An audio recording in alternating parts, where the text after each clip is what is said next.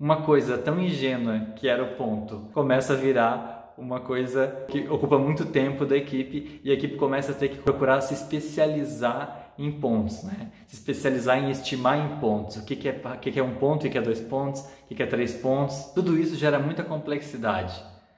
O pessoal é bom em desenvolver código, em fazer o trabalho deles. Aí eles foram cobrados por uma estimativa, um prazo.